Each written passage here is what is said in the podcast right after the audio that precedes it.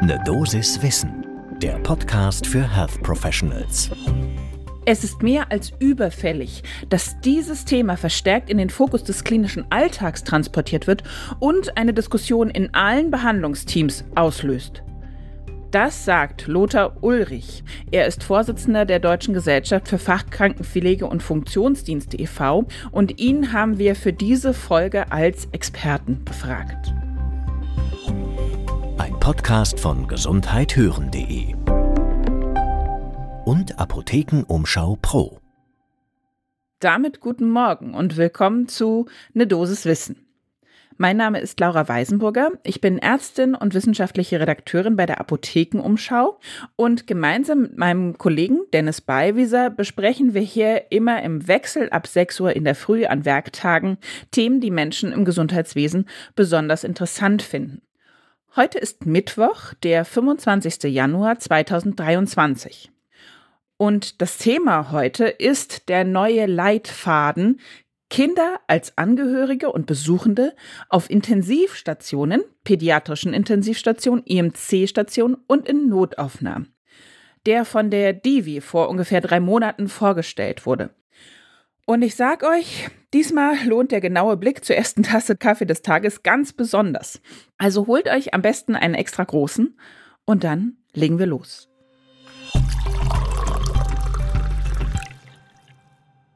Ich muss ja gleich zu Anfang gestehen, dass es mir noch nie nicht in meiner ganzen medizinischen Karriere als Studentin, dann als Ärztin, Fachärztin und letztendlich jetzt auch als medizinische Redakteurin noch nie passiert, aber dieser Leitfaden, den ich gelesen habe, der hat mich emotional gemacht.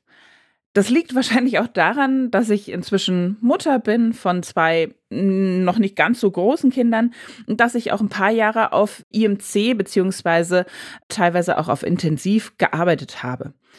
Und es ist einfach so, ich habe das zwar damals nicht bewusst wahrgenommen, aber ja, klar, Kinder sieht man da super, super selten. Und wenn man sich richtig die Regeln anschaut, dann ist es auch bis heute noch wirklich so, dass sie auf Intensivstationen, auf Intermediate Care Stationen oder Notaufnahmen gar keine Besuche ableisten dürfen. Die dürfen die gar nicht betreten. Woran liegt das? Das sind natürlich viele Gründe und die sind alle gut begründet, ja. Was macht es mit Kindern, wenn sie plötzlich in solchen extremen medizinischen Notfallsituationen teilweise mit dabei sind? Das kann Angst auslösen, Stress wegen dieser Gesamtsituation, dieser ganzen Geräte, dem Gepiepe, was da los ist. Das heißt also, wir reden da auch ein bisschen über eine richtige Traumagefahr dann natürlich kann das problematisch sein. Kinder könnten irgendwie die Arbeit des Personals auf der Station in irgendeiner Art und Weise beeinträchtigen. Sie könnten aber natürlich auch die Patientinnen und Patienten selbst, die dort liegen, da einfach dadurch, dass sie Kinder sind, dass sie lauter sind als eben erwachsene Menschen, stressen oder eventuell sogar gefährden, wenn sie jetzt selbst gerade einen Infekt haben. Und das alles sind Gründe, wie gesagt, gute Gründe, aber eben auch Gründe, weswegen sie im Grunde genommen komplett vergessen wurden in diesem ganzen Setting. Aber das ist ein großer Fehler, denn sie haben tatsächlich ein Potenzial, was genutzt werden kann, denn es ist mit Studien erwiesen worden, dass sie grundlegend an der Genesung kranker Angehöriger beteiligt sein können. Also dass das einfach das Besuchen von Angehörigen auf Intensivstationen oder in, auf einer Intermediate Care Station einen Effekt hat, und zwar einen positiven. Das wurde ganz lange überhaupt nicht gesehen. Es gab super, super wenig Daten dazu. In den 80ern gab es so die ersten Untersuchungen, speziell in Bezug auf pädiatrische Intensivstationen. Da ging es vor allen Dingen darum, zu gucken, okay, ist es sinnvoll, wenn Geschwister sich besuchen, das Geschwisterkind besucht wird, was besonders krank ist. Und ja, das hatte einen positiven Effekt.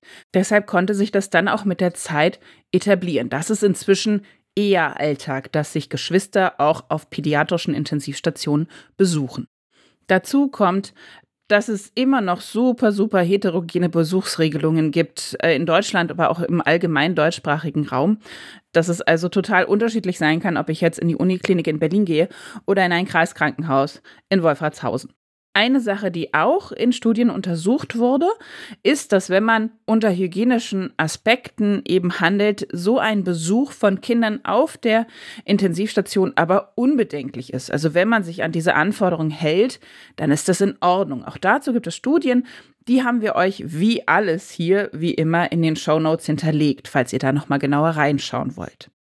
Und was hat sich jetzt Grundlegendes geändert?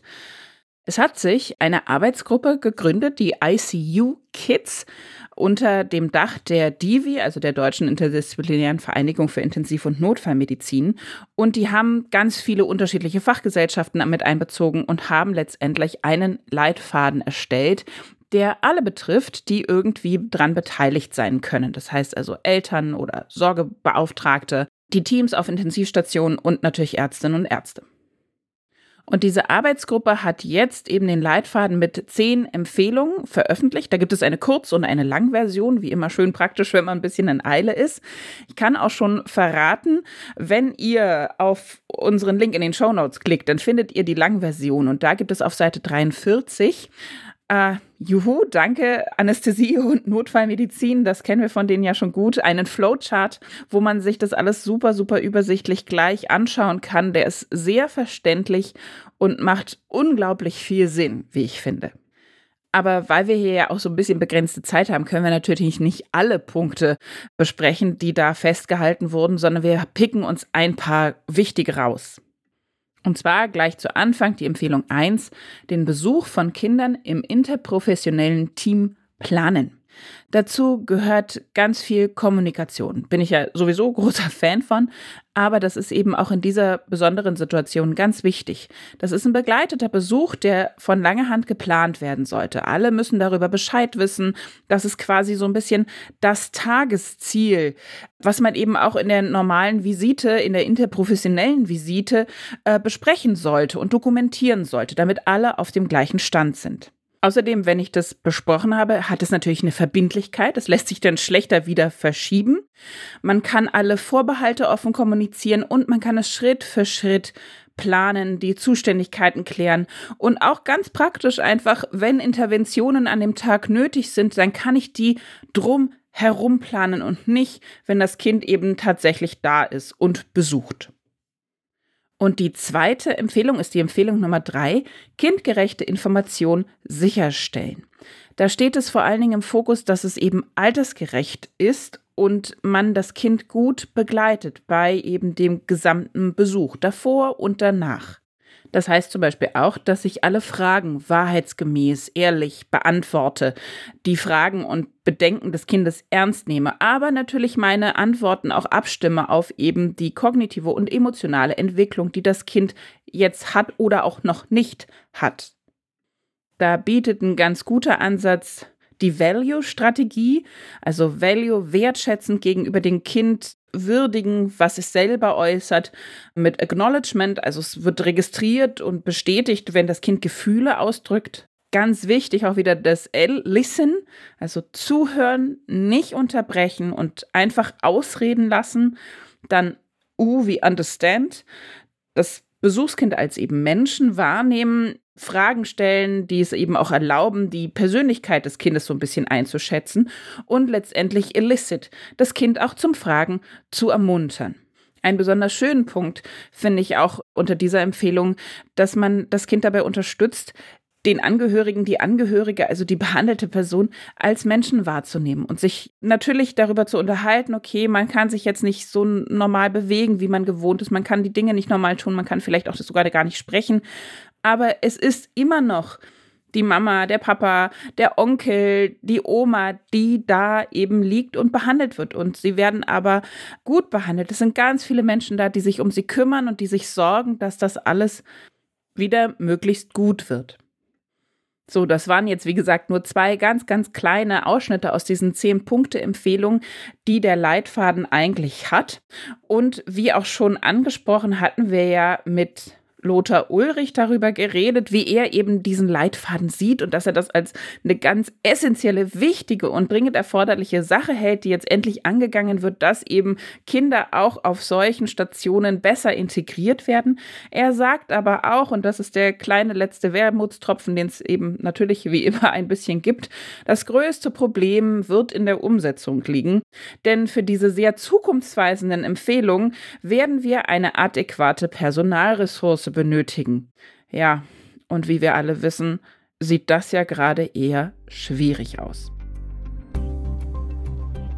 Das war die Dosis Wissen für heute, wie ich finde, eine ganz positive, wunderbare Entwicklung, dass so ein wichtiges Thema jetzt endlich Platz gefunden hat in einem Leitfaden, dass Kinder eben nicht vergessen werden, wenn es um Krankheit von Angehörigen geht, sondern dass man sie mit einbezieht und dass das aber auch für alle einen ganz großartigen Effekt haben kann.